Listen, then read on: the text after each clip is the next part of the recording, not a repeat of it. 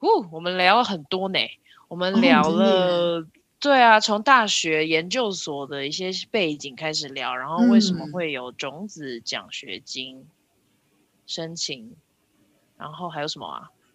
还有什么？我们聊了很多，拉里拉扎的，啊、还有的工作生活，工作时的生活，对，还有我误以为断交的国家，嗯，没有。不要，对对对，我我自以为我没有做好功课，对不起大家。然后不要这样，不要这样，让我们好好的，对，真的真的拜托，我跟 hashtag 会讲，就拜托不要断交，这样，好好的维持稳定的关系，真的呢，对。然后还有你怎么跟先生认识，然后嗯，企划你们的婚礼，对。然后在巴拉圭，他做的一些工作，你做的一些工作，然后一直到现在，一起与小孩面对面，嗯，对。欢迎收听香料茶时间，我是黄平。在这个播客中，我会跟大家聊聊少数议题和个人经历，跟我一起喝杯香料奶茶吧。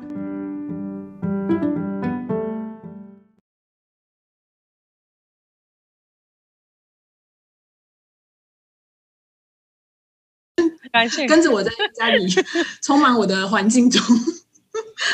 OK，好，你要开始你就可以开始。对对对，哦，谢谢谢谢谢谢，哇，很感动。好，那我要开始喽。欢迎回到香料茶时间，我是黄平。今天我们邀请了一位，现在他是来自呃台湾，可是呢现在住在巴拉圭，然后叫一个叫这个小镇的名字，我要试着念念看，叫 Gagube。然后呢，他之前是因为呃，工作的关系，他被台湾派出去有这个园艺技师的名名号。然后，可是他现在他说他很谦虚的说，他现在是家庭主妇。所以，我们就让我们强大热烈的欢迎阿勇。嗨，大家好，我是阿勇。为什么说我谦虚呢？我就真的是一个住在巴拉圭乡下的家庭主妇。我觉得家庭主妇反而是要处理很多生活上的难事啊，尤其又有孩子的时候。对，就是还是不不这么同意，觉得很容易吗？怎么可能容易？这真的，嗯，我觉得，我觉得不能讲它是容易，或者是外面工作是困难，还是家里也是困难。我觉得它就是完全不同属性。对，我我我对我而言呢、啊，我一直过去我一直在工作，所以。我反而觉得工作的方式、工作的面对的事情，对我而言都不是非常困难，都是能够解决的。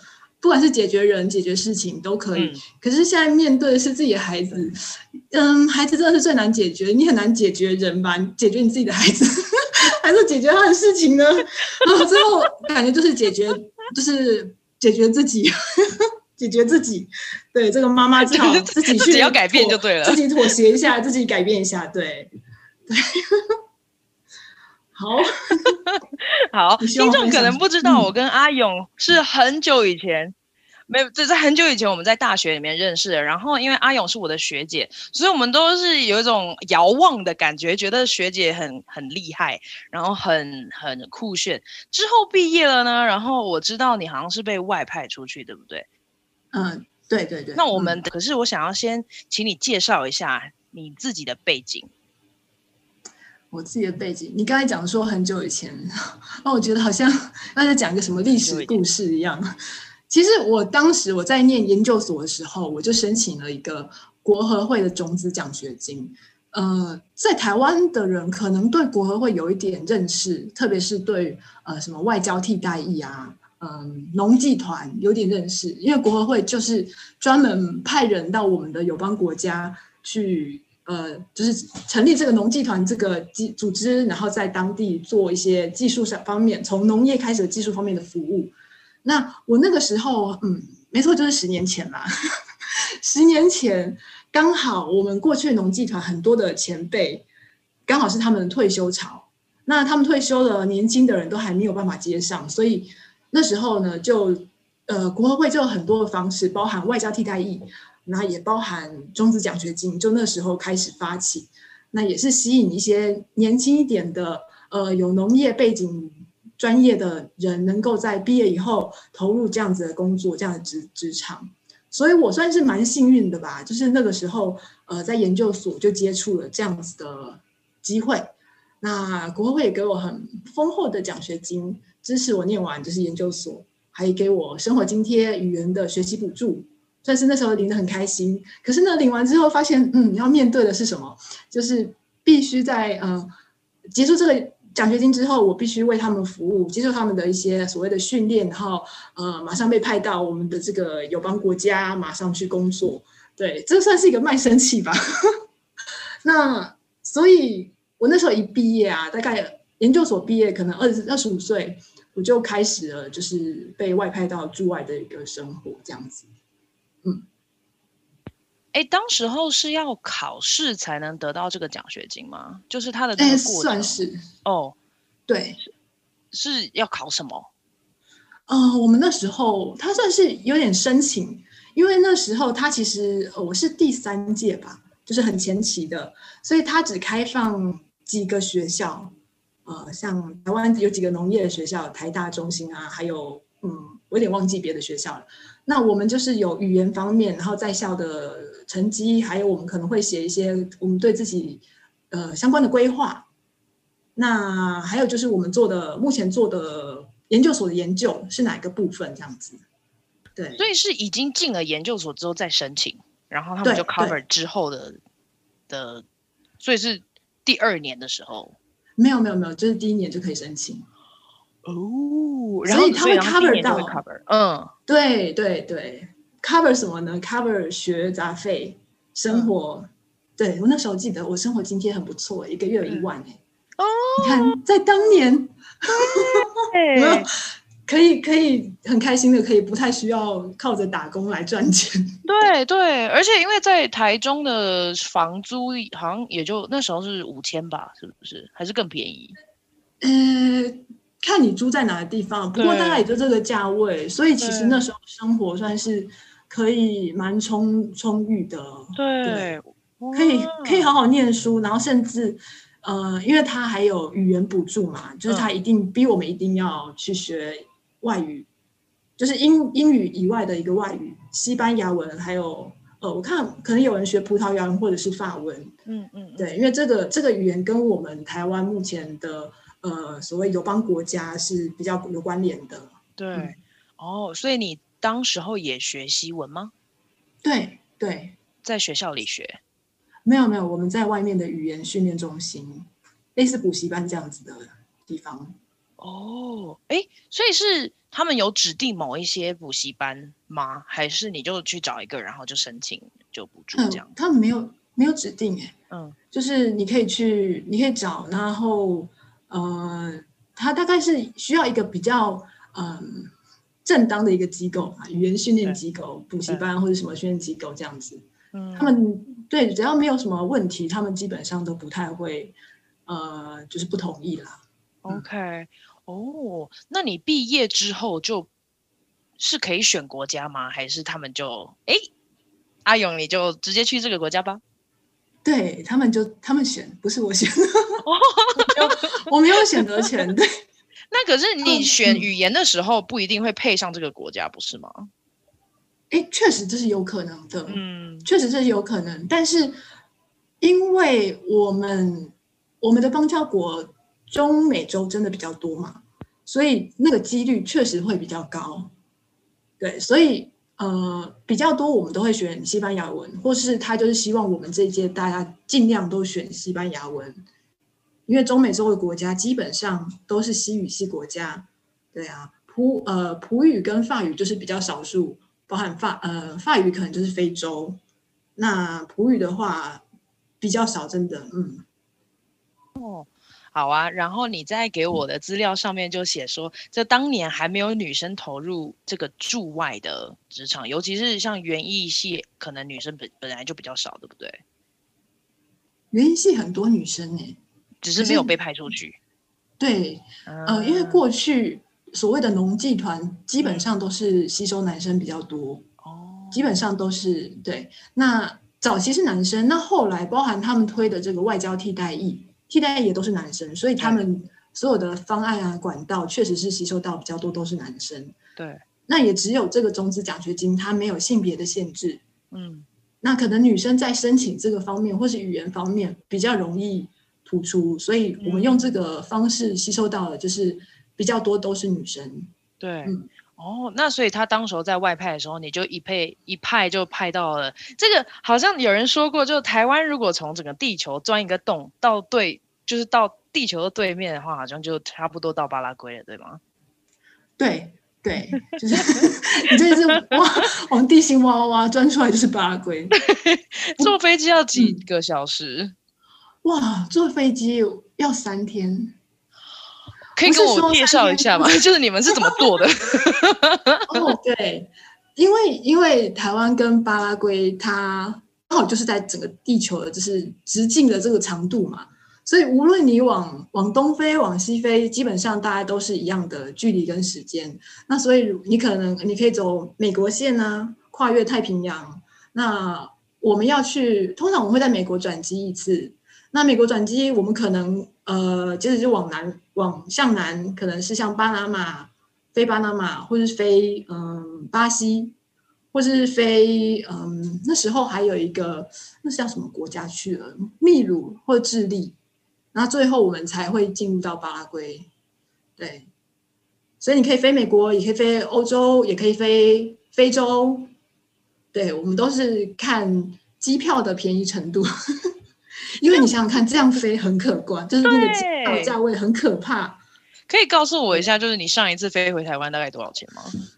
哇，你知道是不是很久没回去了？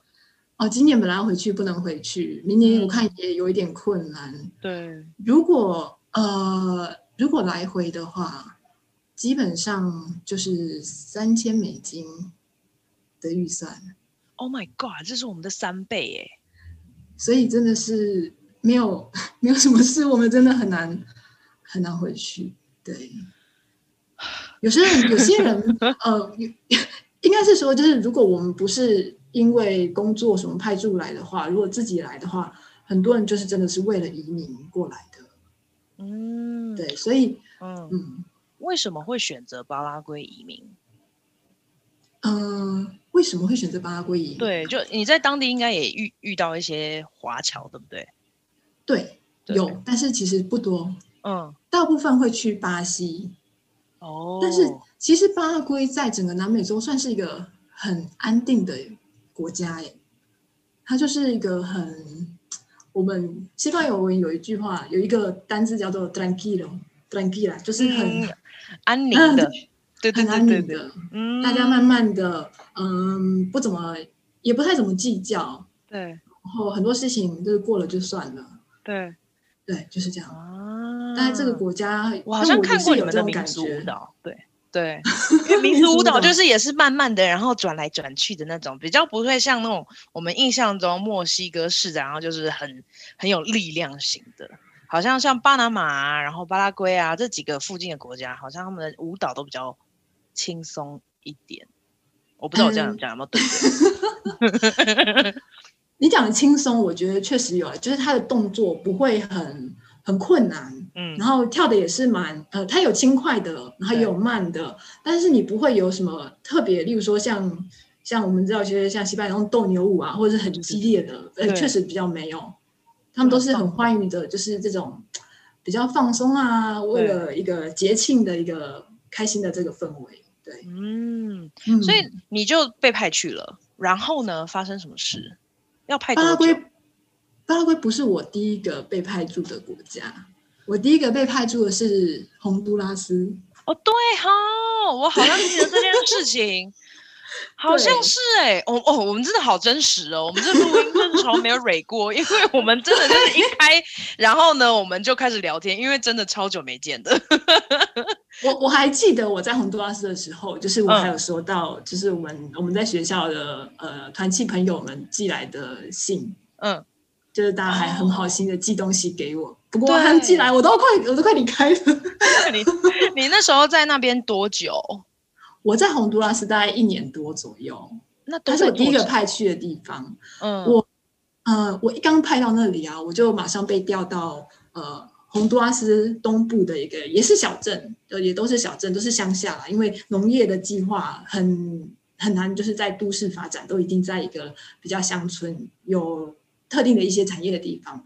那我原本在洪都拉斯，我们做的也是一个蔬果计划，就是我们从台湾引进一些呃比较适合当地的环境栽培环境的一些作物，例如说台湾芭乐啊、木瓜啊这些作物，还有印度枣子之类的。然后我们在那里试种之后，认为 OK，它的它的呃需求的环境啊，它的栽培方式是可以适合当地的水土的。然后我们就呃介绍。然后我们就邀请当地的农民一起来种这些东西，所以那时候算是我们也是算是嗯，copy 台湾那时候小农经济的一个模式，到当地组织产销班合作社，透过这样子的模式来共同运销、共同的呃生产、共同的运销、共同贩售。对，你觉得你在那里就是？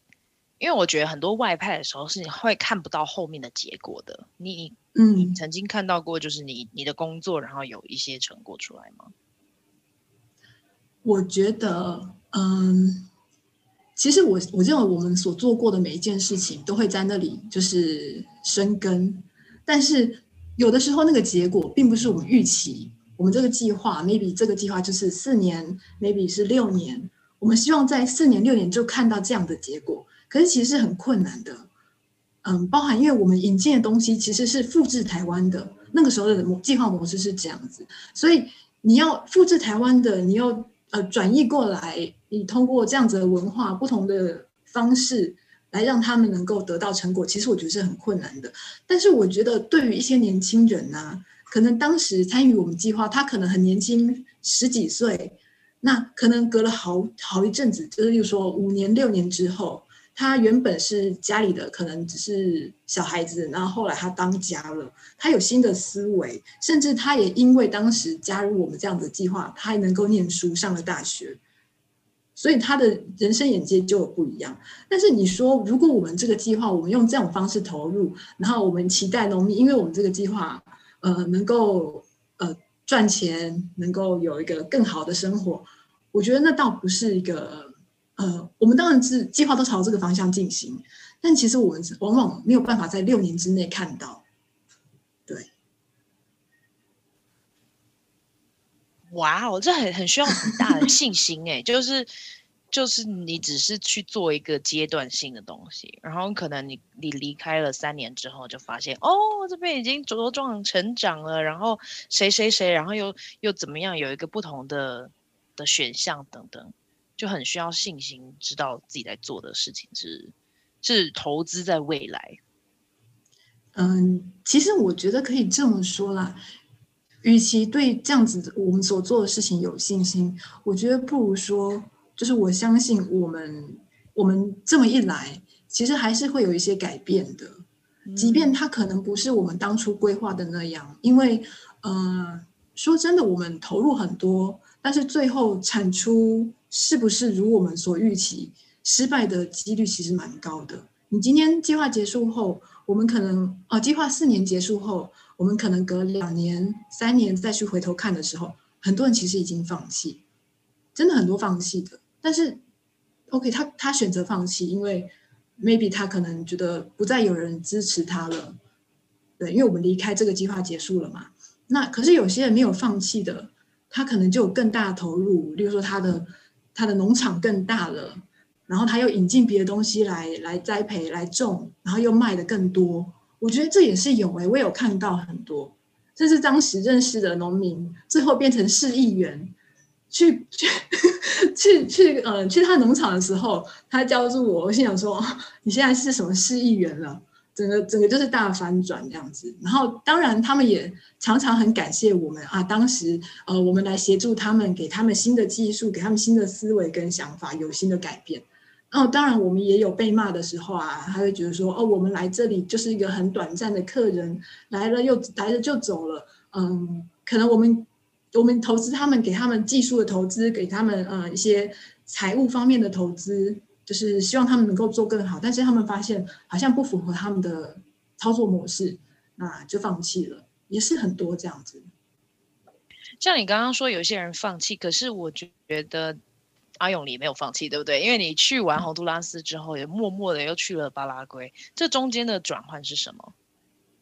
不是我的转换，是他们转换 派我去别的地方啊。等一下，你是考你你是考上国考了吗？你是公务员吗？嗯、我们不是。OK，这么说好了，我们是广义的公务员，但是我们不是所谓呃，就是我们国家这种所谓呃高补考型的公务员，不是。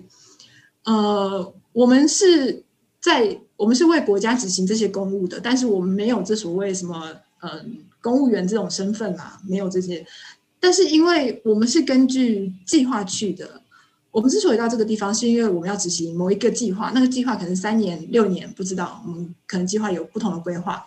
那这个计划呢，开始了就一定要派一个人去，所以我们就看哪一个人的专长啊什么符合，他就会呃调派哪一个人到哪里。所以一直到现在，因为我现在已经是家庭主妇，表示我没有在这个职场了，但是我的先生还在。我们一直处于就是我们不知道，就是我们呃国合会我们的公司下一个要派我们去哪里，甚至我们也不太知道什么时候要派我们去。我们就是处于这样子呃，当一个永远的客人，永远的异乡人的感觉。我有个问题，等一下，你这签下去是没有期限的哦？我一直以为说你拿了奖学金，然后可能是三五年就可以。对我们。对对对啊，奖学金是我拿两年，我就两年后我就 free，我就可以跟他 say goodbye，我就不需要有任何我们在法律上就没有赔偿的问题。对，对，可以啊。但是如果我们继续在我们继续在这个职场工作，就是这样子。嗯，哦，所以就是后来已经变成一个职场的选择，然后然后刚好你们的上司或者公司就是国合会，就继续跟他们合作这样。对对对，哦，对，我们就是这样子的。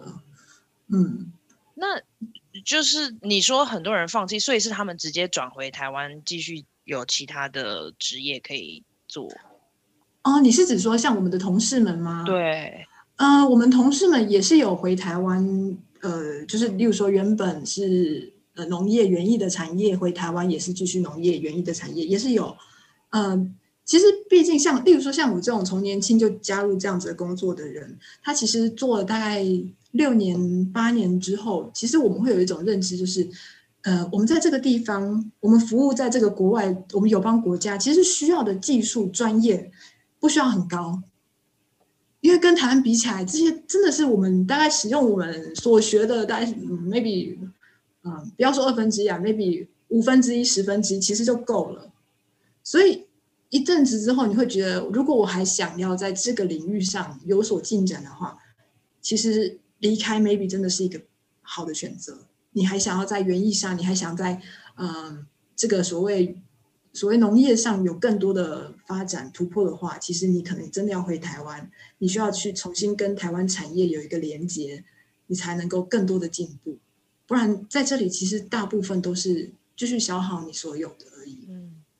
那为什么你们家选择？你是因为先生对不对？你刚刚提到是因为先生。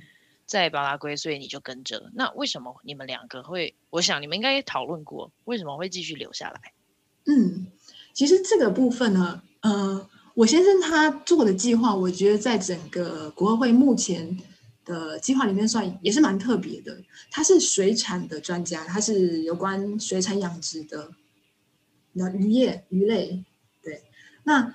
因为他的计划当初他在写规划这个计划时候，他写的有点像是研发型计划。他做一个台湾没有的一个鱼种，他专门去研发巴拉圭当地的呃原生种的鱼，然后来让它做杂交。那用这种方式来做养殖，因为过去这个鱼呢，因为在巴拉圭没有办法养殖，所以必须用捕捞，不用去河边河里捕捞。那因为自然资源的产量越来越低，因为过度捕捞的情况嘛，所以呃，希望未来就是能朝向养殖的方式来来这发展这个产业。所以他的这个计划，其实在技术方面是比较有进展的，因为台湾没有人在研究这样子的东西。嗯，我其实不太知道你们怎么认识的。你们是 你们是一起被派出去外面吗？可是一个是农业，一个是水产的。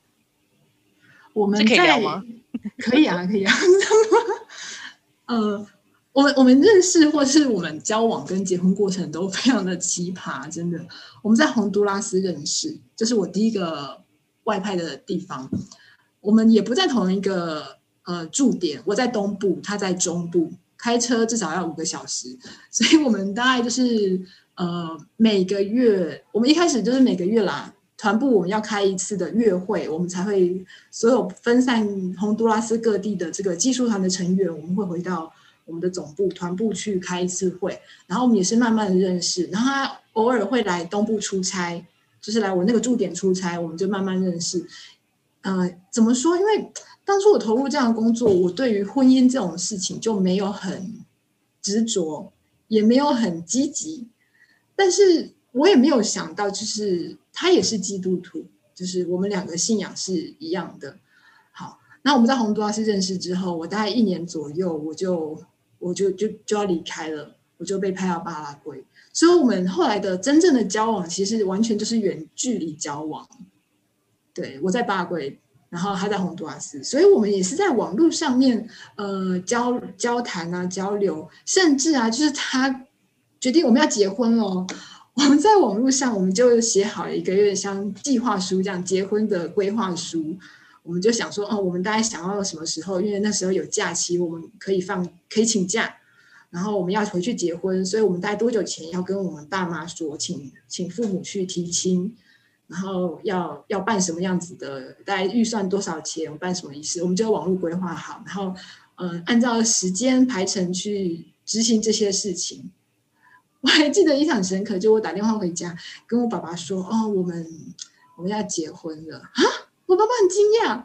然后后来就是我先生他们家就到我们家提亲，然后没想到就是我双我们双方我爸妈他父母也是很就是很阿萨利，很很快就谈成了。然后我爸说。我我我赶紧赶快帮你订好那个饭店，因为那个我记得我们结婚是十一月，那时候很热门哦，所以不赶快订哦，不在半年前决定好，你们可能会没有地方可以那个请客哦。我说哇，你都帮我想好，太好了，我爸很积极，所以之后的很多处理都是他来嗯完成的。对，我觉得你们 对你们刚刚说你你们在网络就是写一个企划书，就有点像是 Google Doc，然后就在上面写，你们很学术性的在规划结婚这件事，哎。就当工作，这是我的结结婚计划书，然后那个一起协作。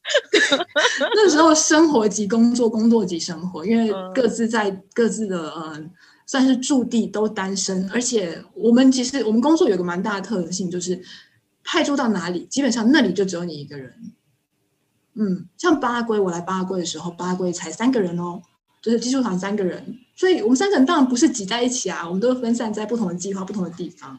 所以我一过来，我就来港湖贝这个地方，我就一个人来，所以我就在这里，嗯，租了房子，然后开始上班工作。所以什么上班跟下班对我也没有什么差嘛。对，因为一个人而已。就是、对我一个人而已，这样对，对啊。哎，嗯，好，那我想要问一下你的日常，就。你不要理我，我在打那些关键字。我忘记，我不知道你在做什么。我因为你会看到，因为我很专心在讲话。好，OK，OK，OK，就是等等等，你的你的日常，所以你一个人，那你被派去的地方是一个公司，是一个村子，是一个单位吗？就然后你的工作是怎么、嗯、模式是什么样进行的？我嗯、呃，在巴拉圭这个地方。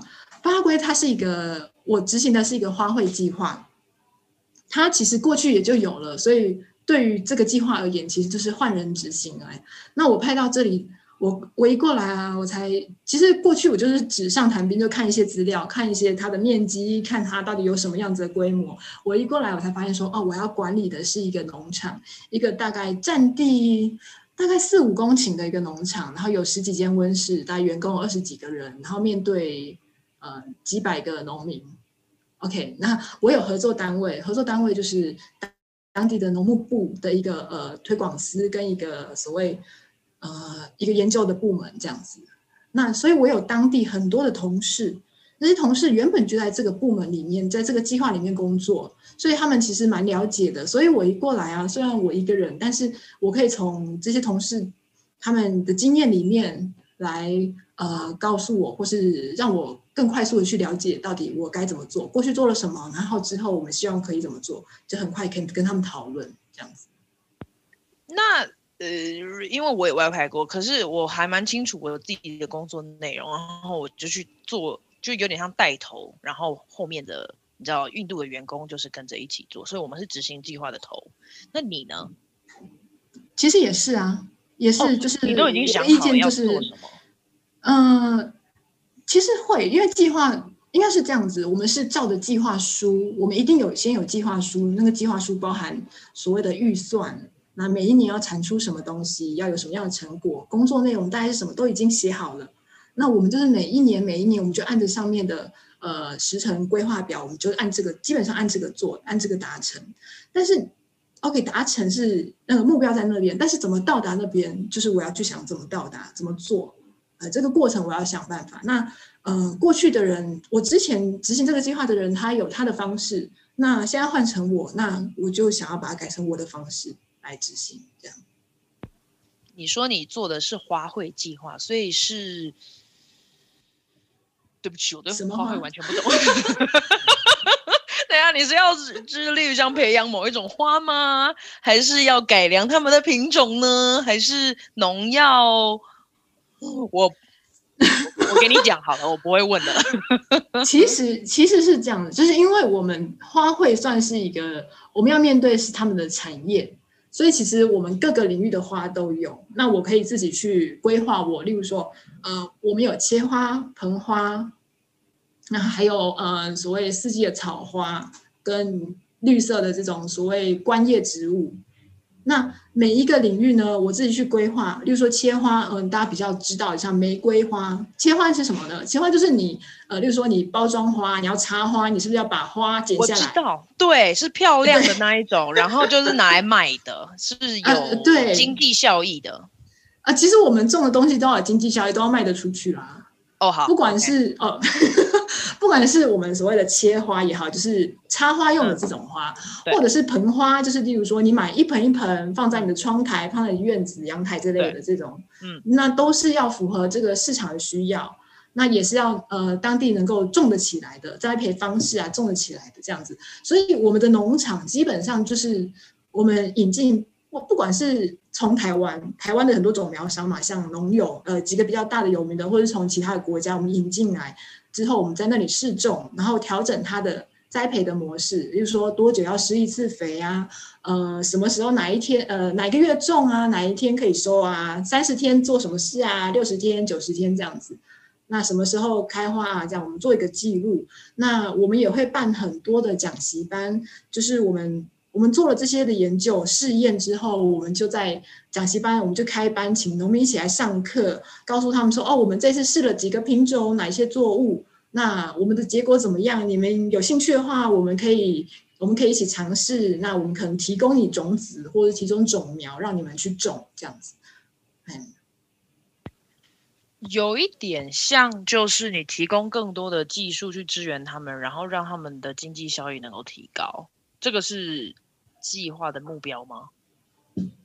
基本上是呃，算是啦。嗯呃，我们基本上计划就是希望嘎古贝这个地方啊，它周围非常多花农，原本就在种花的。嗯，那因为我们看到说他们的产品的品质跟它的产值都不够，都很低。OK，因为巴拉圭花卉基本上都是进口的。嗯，呃，它是内陆国家，南美洲的内陆国家嘛，从巴西、阿根廷、呃，秘鲁啊、智利进口来的花也是很多。嗯、那所以，所以我们就想说，发展当地的这个产业，让它能够对抗减少他们的进口量，因为有一些花确实是当地也可以种嘛。那你当地种的话，你就不需要靠进口啦。所以我们当时是朝这个目标去做一个类似进口替代的一个规划。嗯，哇，没有，我觉得就是身为台湾人，但是我我不知道，就这些事情，就我们通常都不会知道。就不知道像国合会他们派出去的人，然后执行的计划什么的，然后他们的成效是怎么？基本上是只有在里面的人好像才比较清楚，然后其他其他的一般平民老百姓是不太知道台湾政府的钱用在哪里。我觉得不仅如此，欸，像我们的友邦国家，啊，嗯，大家其实都很陌生吧？对啊，超陌生。可所以 哇，巴拉圭现在是已经断交了，对不对？不要这样说，我们还有建交好吗？断交我就不能来留在这。对，所以我刚刚就很好奇，想说，是是断了吗？没有，没有断。没，没有，没有。要马上撤掉吗？没有，没有。其实，其实我们我们这种呃，我们算是也算广义的外交人员。我们一旦断交，马上撤团。对。所以，就是一旦断交，我们在这个当地所有投入的、投资的、合作的，嗯，瞬间。就是切断，我知道，我有听过，就是别的别人的播客在谈，好像是、嗯、是洪都拉斯还是巴拿马断交的时候，巴拿马、洪都拉斯还有建交，哦，对不起啊，真对不起，那这个有点敏感，你知道吗？对对对对对对，建交断交，大家 背脊发凉，怎么办？要赶快收行李，要怎么收？所以你们会剉咧等吗？就坐在那边怕怕等。其其实啊，所谓我们没有，我们不是剉咧等，就是我们知道，就是这样子的情况是有可能会发生，嗯、就是它是，就是它不是不可能发生，它就是 maybe 就是有一天会面临这样的事情，对，包含就是我们呃现在台湾的国际形势啊，目前现在可能还好，不过之前前一阵子就是有所谓什么断交潮啊，大家在台湾在讲的时候，我们也心里会想说。其实一直以来，我们跟这些呃友邦的国家的关系，其实就是起起伏伏，然后也就好像从来不是非常稳，就是一个动态平衡啊，就是各有所需，那各有所求。你能给我能我们能给的，那如果能给他们觉得收了之后可以为我们讲点话，我们就啊暂时心满意足。那但是有时候真的会有这所谓紧张的状况。那我们就会心里在想，好啦，如果真的发生的话，我们要怎么处理呢？我们心里就会开始，嗯，所以先先要卖车吗？嗯，因为房屋要退租嘛。不过因为有合约哦，讲到这个，我们的签房屋的合约，我们还真的蛮聪明的，我们就有一个自己写的一个但书，就一般的合约不会这么写。如果有国际间就是两呃两国之间的。呃，意外状况发生导致就是说，比如说断交什么话，就是我们如果不在呃合约期限的话，我们不用负责任。哎，我们有写这，然后房东好像从来没有觉得这是一件奇怪的事情，就是这么签了。哇，酷！他们也都没有多问，还是他们都好像没有会发生、哦。其实我们都会跟他提一下我们的身份啦。哦，对，那不不过其实一般而言，我们都是信用非常好的房客。对，对，我们不会，从来不会拖欠房租，然后就是都很好，所以其实他们不太会因为这些事情而不想租给我们。对，那你们一待就待了，这是第几年？呃，我现在我们在巴拉圭的任期是跟我嗯跟着我先生的，嗯，所以他现在今年是第六年，所以理论上应该快要调走了。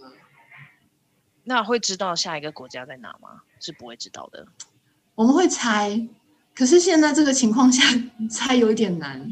我们会怎么猜呢？我们会先猜，哦，哪一个国家有水产计划，对不对？因为你一定会派到你跟你专长有相关，或是哪一个国家有兴趣做水产计划，maybe 现在还没有，但他们有兴趣想要投入这个方面的呃所谓规划这个产业，那我们就想，那有可能，但是原本在规划的今年全部被疫情打乱了。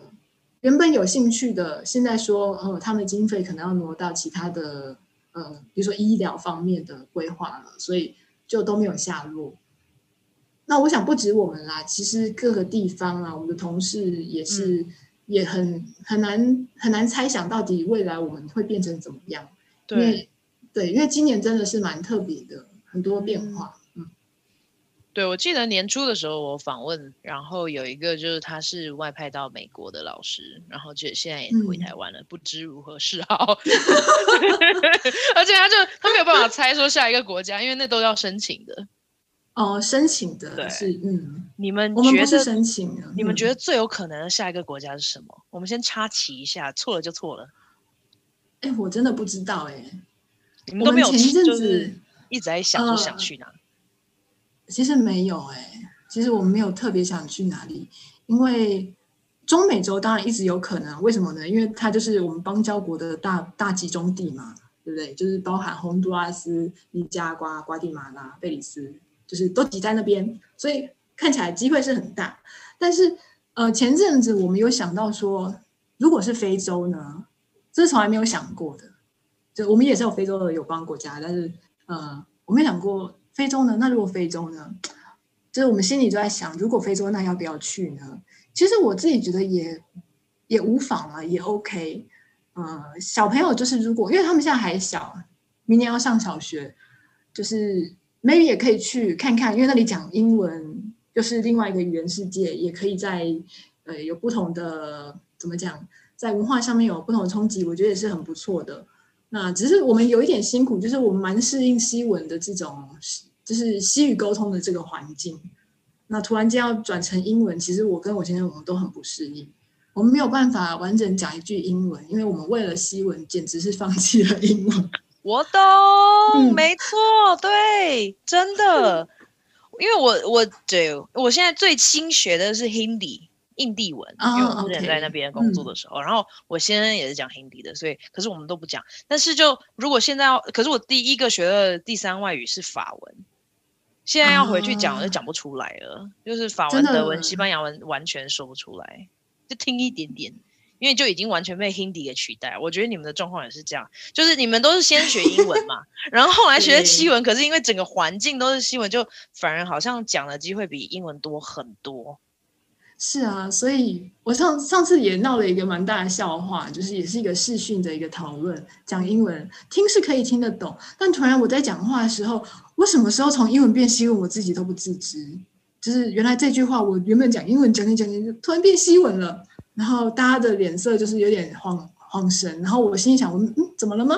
我不知道我在讲，原来这已经是西文了，没有办法，他们都没有打断你说不好意思，我听不懂你在说什么。嗯、呃，他们他们等我讲完那句话，他说啊，你你可能太习惯西文了，好酷哦，是，对啊，没有，就是。就是如果真的呃要再去面对新的语言环境，如果全部都是英文的话，也是花一点时间，还是我想还是能适应的啦。对，就是再再去把过去这东西再捡捡捡捡回来而已，像这样子。对，我觉得很有趣的是，嗯、你有可能会派到不是讲英文的非洲国家。如果呢？我没有，我们只在想说，如果呢？对啊，对啊，这其实挑这是挑战，但是我想说。啊，其实有关派哪里啊？其实我们最担心的不是语言，不是这个所谓文化环境，我们是担心的是治安。嗯，嗯，怎么说？为什么会担心这个？其实，嗯、呃，大家知道中美洲是治安最差的地方吗？嗯，包含墨西哥、呃，洪都拉斯啊，什么。瓜地马拉跟萨瓦多这些国家，其实谋杀案件跟所谓寻仇这个所谓还有毒枭的事情，就是算是他们很泛滥的问题。所以，其实当时在中美洲我工作的时候啊，这种所谓治安就蛮有感触的。就是，嗯，好，我讲一个例子好了我要回想那其实都会有点毛毛的。就是我有一我我下我们。洪都拉斯，我们住在一个小的社区，就是下班呢、我就开着我的 pickup 一个小货车，我就开回我的小社区。那社区就是房子盖成一圈，然后那一圈的外面有铁丝网，然后有一个出单一的出入口，那出入口大门口有一个警卫。对，然后我还记得我那天下班，我就开着我车回来，在门口看到有人摆摊卖西瓜，我还买了一颗西瓜，开回家，开到我们那个宿舍那间房子前面，然后我才一下车，抱了西瓜，又走回房子。突然间，我就听到，就是我们社区外面，呃，从从左边，应该是左边，开始有人开车，然后从车里面拿出枪，那是扫射，哒哒哒哒哒，扫到右边。然后我就想说，我惊呆了，我就躲在车的另外一面。我心想说，这是什么情况啊？然后我就是大概也不知道过了多久，大概一阵子，我才敢进房，就是进到我们的宿舍里面。那隔天就是我有在问警卫，问一些人说，到底是昨天发生什么事？我有听错吗？还是我自己就是误会了？他说没有，就是真的有人在寻仇，但是不知道那个人住哪一栋，不知道那个人住哪一间，他就整个就是从从这个社区的左边就扫到右边，然后有人受伤，但是没有没有生命危险嘛，就是这样。就是我就是遇到就是在我身上发发生的很对我的生命，我就觉得有一点威胁的事情，这样子。嗯，会不会是那时候就开始学习恐惧？你有没有觉得？因为我我觉得这种事情在台湾，尤其我们这种都乖小孩、乖学生。很难想象哎，那那时候的情绪应该还蛮激动，想说，呃，就接下来我要怎么继续活在这儿？对啊，就是那时候会想说，天哪，这样子的工作还要做吗？根本就是 不知道哪一天会遇到。确实这这样子的事情，其实真的，呃，那是这件事情是算是虽然不再发生我身上，但是我就是在那个环境场景里面，但是我的身边朋友们很多都。真的经历过发生在他身上，看到或者是就他身边就有人中弹之之类的这样的事情，所以其实啊，就是呃，我当时就是啊，因为我不是说我跟我先生在洪都拉斯认识嘛，原本要继续在那里工一起工作嘛，然后我被调走，其实虽然我们要远距离，可是我有点还蛮高兴的，至少生命安全。对，巴圭就是比较。安全，嗯，它的治安好很多，淳朴也也比较淳朴这样子，嗯，哇塞，好难想象哦，哎，可是我可以问一个很诡异的问题吗？就是电影我没有听过枪声啦，电影里面的枪声都很大声嘛，可是你当场听到的声音是是像什么样的声音？是很大声吗？跟电影的一样吗？嗯，我不知道怎么形容哎。我先生他的形容是，他说，因为像鞭炮这种声音，就是鞭炮炸出来声音是空心的感觉。可是你知道，枪声它是一个实心的，它就一个实心的爆爆炸的这样的感觉。对，嗯，我觉得其实，嗯，大声小声或是那个震撼度，当然是跟你的距离有关啦。对。但是你听到那么频，就是那个那么密度那么高的那个声音过去的时候，然后有人尖叫或者是怎么样的时候，你就会觉得说那好是好真实哦。对哦，有的时候其实不是害怕那个，不是害怕那个枪声，因为我们没有听，呃，我们不熟悉发生的时候是有的时候也会不知道是是不是。但是你当你听到有人尖叫、有人哭，你就知道啊，那应该不是。什么什么单纯的事情，那应该是有事情，所以有的时候是被其他的声音加成吓到这样子。嗯，你觉得你外派这几年改变你最大的是这件事吗？还是有别的事情？啊，其实很多事情耶，因为我觉得，呃，我觉得我现在生活已经跟当时已经完全不一样了。嗯，但是我觉得当时就是这样子的工作，这样子的环境，算是带我到一个高度。那个那个高度就有点像，哦，maybe 像站在山上好了，你就会看着下面东西，站在山上好像可以一望无际，可是却也看到看到一个界限，看到自己呃很有界限，就是觉得好像不知道能做到什么程度，可是就是会在这个界限里面，然后会嗯，知道怎么说，就是我在想，我到底要不要前进，或是我后退，我要退不退到哪里？可是我又舍不得后退。对，就有一点，嗯、想要往前，可是又很害怕，可是又只能往前那种感觉。对，那是我当时我常常我会有那种感觉。对，特别是像我在分享我的工作的时候，很多事情，其实我觉得我心里已经没有那么的深刻了，或是我没有觉得那么的特殊，可是听的人会觉得很特殊。可是对我而言，到现在好像那已经不是很重要的事情了。嗯。对，我觉得就会习以为常，因为毕竟你就是在那里生活，然后这些就是你一般会在做的事情。对，日常嘛。对对对对对对。可是你曾经是一个，就我自己觉得你在职场上面是蛮有能力的，可是现在是成为家庭主妇，你当时候是必须吗？还是是一个选择？嗯，怎么说呢？其实应该说，生了孩子之后啊，呃，我就考量到，就是我跟我先生如果一起做这样的工作，我们被派在一起的机会真的很低。我们一开始结婚后是有被派在一起，他有调来巴拉圭，没有错，我们一起工作一段时间。可是后来第二次要再出来或什么话，我们真的一直都没有机会派在一起。就是我可能哦，我看到我要去的地方是呃，跟他反正只要不是同一个国家都很远啦。不要说什么哪一个国家在哪一个国家旁边，这都不是 理由。对，所以我们那时候我就在想说，有了家庭这样子的生活方式，到底值不值得继续？对，然后呃，因为我生了孩子，我有在请育婴，就是育婴留停，所以我有请假，所以我就会想说，全家人在一起其实还是很很棒，特别是小孩子还这么小，所以其实我有一点不情愿。我还是很喜欢工作，我还是很喜欢我原本的这样子的工作，或者是 whatever，或是我有在其他挑战，我都很愿意。但是目前我觉得，嗯、，maybe 这是没有选择的选择，也或许也是最好的选择吧。我不知道哎，我再问问上帝。这也是算是我一直在祷告中，就是不知道怎么，其实不知道怎么面对，我不知道怎么面对才好，因为我还是很爱工作，但是嗯。能够面对这样子的一个现在生活方式，我觉得是一个对我也很大挑战。对了，你看我说工作还比较容易吧，所以家里的事情啊，这些嗯，小孩每天二十四小时的生活啊，其实对我而言，我要重新就是在规划我的生活方式，然后在规划我的时间。呃，带小孩子之余，我怎么做我自己想做的事情，这都是我现在的功课。嗯。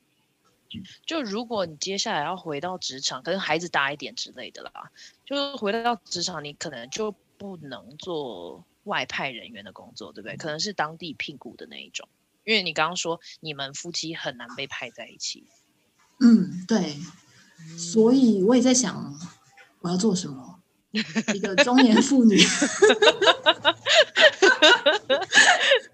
居然居然从你口中讲出中年妇女，我本来想说。我们还就是还可以啊，还可以少妇那边，结果是中年妇女，什么东西啊？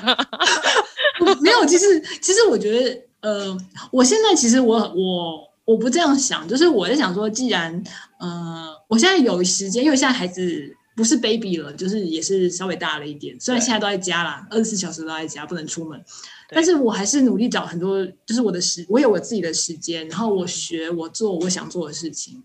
就是我现在就是努力把我的语言西文弄得再好一点，就是可以翻译一些东西这样子。那还有就是，呃，我在学长笛，就是小时候学过但是放弃了的东西，就想说，嗯，再把它抓回来。还有就是我过去我看我妈妈很会做衣服做裁缝，我看她觉得我很想学，可是一直没有机会，不知道为什么。对，就一直没有这种家政妇的那种规划。但是我就想说，现在。这就是我的本业啊，我的专业，我就是看能不能多学多做这些事情，这样。嗯，你怎么学？上网学吗？对啊，上网啊，现在网络很方便，什么想想要的都可以学到。对，所以你是看 YouTube 学长笛哦？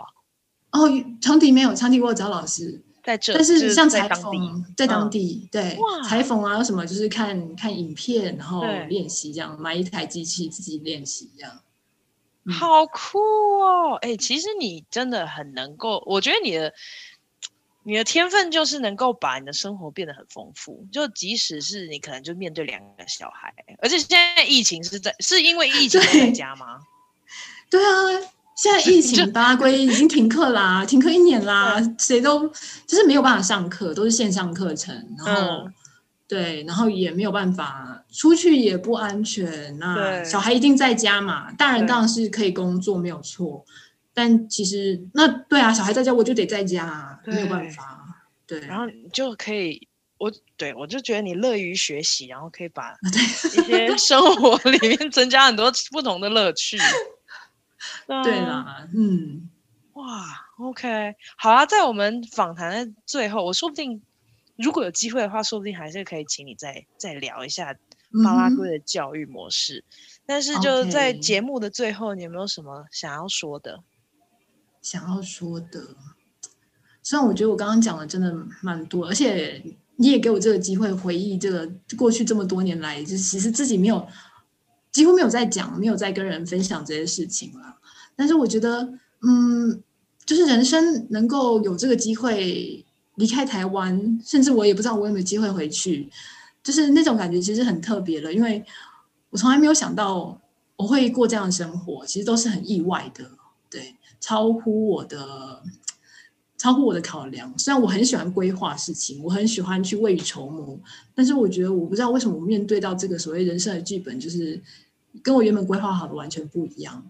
就是人生还是很多挑战啦，那就面对吧。好看得开哦，我对我怎么办？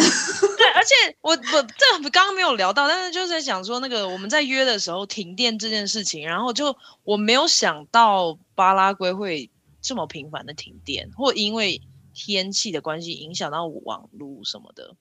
就怎么会没有？它就是是日常啊。对啊，但是我不会想到，因为我没去过，我中南美国没有没有任何一个国家去过的啊。你不知道，你不知道我们在这边住久了，就觉得自己像个水电工一样，就是知道大概知道怎么处理一些简单的一些电路、水路问题，什么都要自己修，稍微自己修了，不行了再再找人。对啊，OK，哎、嗯欸，你们买菜也是一般的菜饭，是有超市这一类的吗？哦，对，我都去超市，因为可以一次买全部。对，OK，那有路边菜贩那种状态吗？有有有，也可以。可是现在疫情关系，我不想在外面就是晃很久，不想跟菜贩聊天，就是。以前以前我大概有时候会去，因为菜贩他专门就卖菜，所以他菜的流动率比较高，比较新鲜，是真的。嗯、但是现在啊，我就想说去菜菜贩那边，就觉得他也不戴口罩，我想说不要不要，这个有点风险。去超市感觉跟人有点距离，哦、对对，对，我自己挑好了，然后就结账就可以离开。所以你们那边不太戴口罩哦？嗯，因为在那菜贩这个地方也不是什么室内空间啦，所以也没有这么的强制。哦 OK，好啊，那谢谢你来我的节目玩，谢谢，很高兴跟你聊聊天。对，